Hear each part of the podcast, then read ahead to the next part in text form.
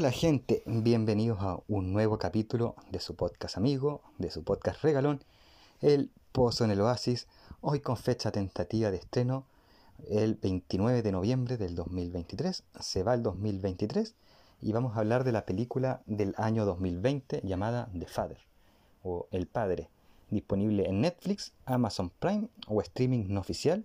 Y al igual que la película de la semana pasada me llegó al, mucho al corazón ya veremos por qué, protagonizada la película por el gran Anthony Hopkins como Anthony, que si ustedes no sabían que era un gran actor, con esta película se les despeja todas las dudas, Olivia Colman como Anne, Mark Gatiss, o Gatis, perdón, Mark Gatiss como The Man, o el esposo, Olivia Williams como The Woman, Imogen Potts como Laura, Rufus Sewell como Paul, Ayesha Larkes como la doctora Sarai. La película trata de un hombre llamado Anthony, quien vive solo en su departamento, o al menos eso cree él, ya que vive, en realidad con Anne, su hija, y el esposo de esta. Pero cuando Anne y su esposo deciden dejar Londres, Inglaterra, para irse a vivir a París, Francia, y solo ver a su padre los fines de semana, algo que supongo que ocurre fácilmente en Europa por la cercanía de los países eh, europeos, es que Anne debe buscarle una cuidadora a su padre, o en realidad decidir si mandarlo a un hogar de reposo o ponerle una cuidadora, eh, cuidadoras que él va rechazando porque creen que le están robando cosas o que cambian su identidad sencillamente porque quieren dañarlo. Lo que Anthony no sabe es que le está sufriendo de algo llamado demencia senil, o demencia para los que son más entendidos, y que su hija en realidad no sabe cómo lidiar con con un padre que se está quedando sin recuerdos, que está distorsionando la realidad, alguien que está volviendo a ser un niño dependiente poco a poco. Está frustrada ella porque el hombre que la debía proteger hasta que terminara su vida, hasta que terminara su trabajo, ya no estaba protegiéndola y ya no la estaba reconociendo lo que es peor de todo. Y muchas veces caía Anthony sin querer en humillar y ofender a su hija y ella estaba un poco frustrada, sin saber, como digo, cómo lidiar con esta realidad. Entonces tenemos esta relación padre-hija, donde podemos ver la visión de la hija, de una hija frustrada, y de un Anthony también. Vemos la visión de Anthony, algo que nunca se había visto en películas eh, de personas con esta enfermedad, como la demencia, con el Alzheimer. Generalmente vemos el punto de vista de la familia, y en este caso vemos de, de la persona que está padeciendo la enfermedad, cómo no se da cuenta que la está padeciendo. Por eso esta es una película durísima y a mí me llegó mucho.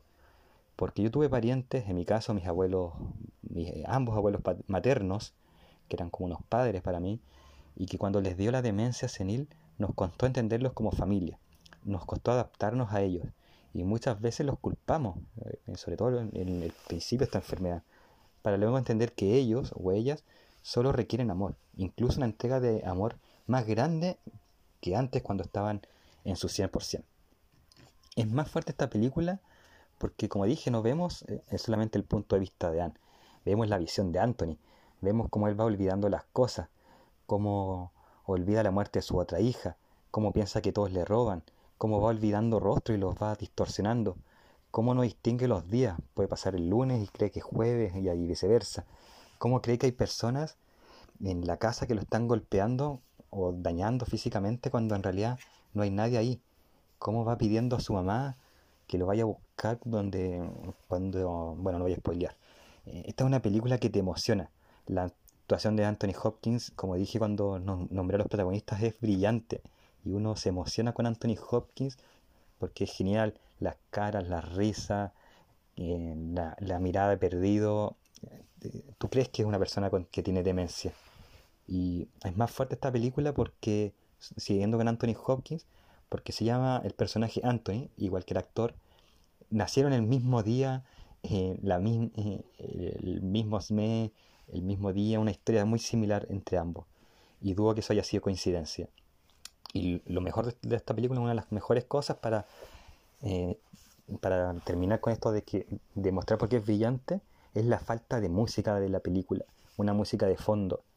Esto demuestra la calidad actoral del elenco, sobre todo de Anthony Hopkins y de Olivia Colman, Colman perdón, porque todos sabemos cómo la, música ayuda en las películas ayuda a sentir ciertas emociones que no sentiríamos sencillamente con las actuaciones.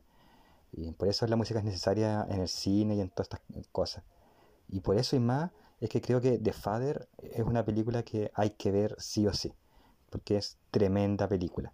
Y ese es el capítulo de hoy, espero que les haya gustado. Recuerden que estoy colaborando con Refugio Noé ya con, a través de mi sponsor. Más adelante va a haber noticias porque tengo que entender eh, o reentender la configuración, pero vamos en camino. Así que tranquilidad y eso, estamos eh, escuchándonos, que se cuiden.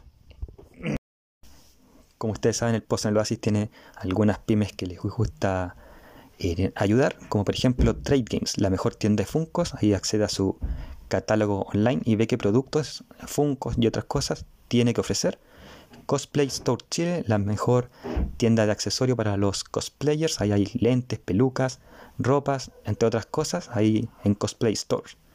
Lanas Patas de Lana, accede a los mejores productos referentes a los que les gusta bordar, coser. Vas a encontrar lanas, agujas y muchas más cosas en Lana Pata de Lana. Y Mi Arte Pixel, ahí vas a ver llaveros, imanes, cuadros y más cosas en formato pixel de tus personajes favoritos de la cultura popular.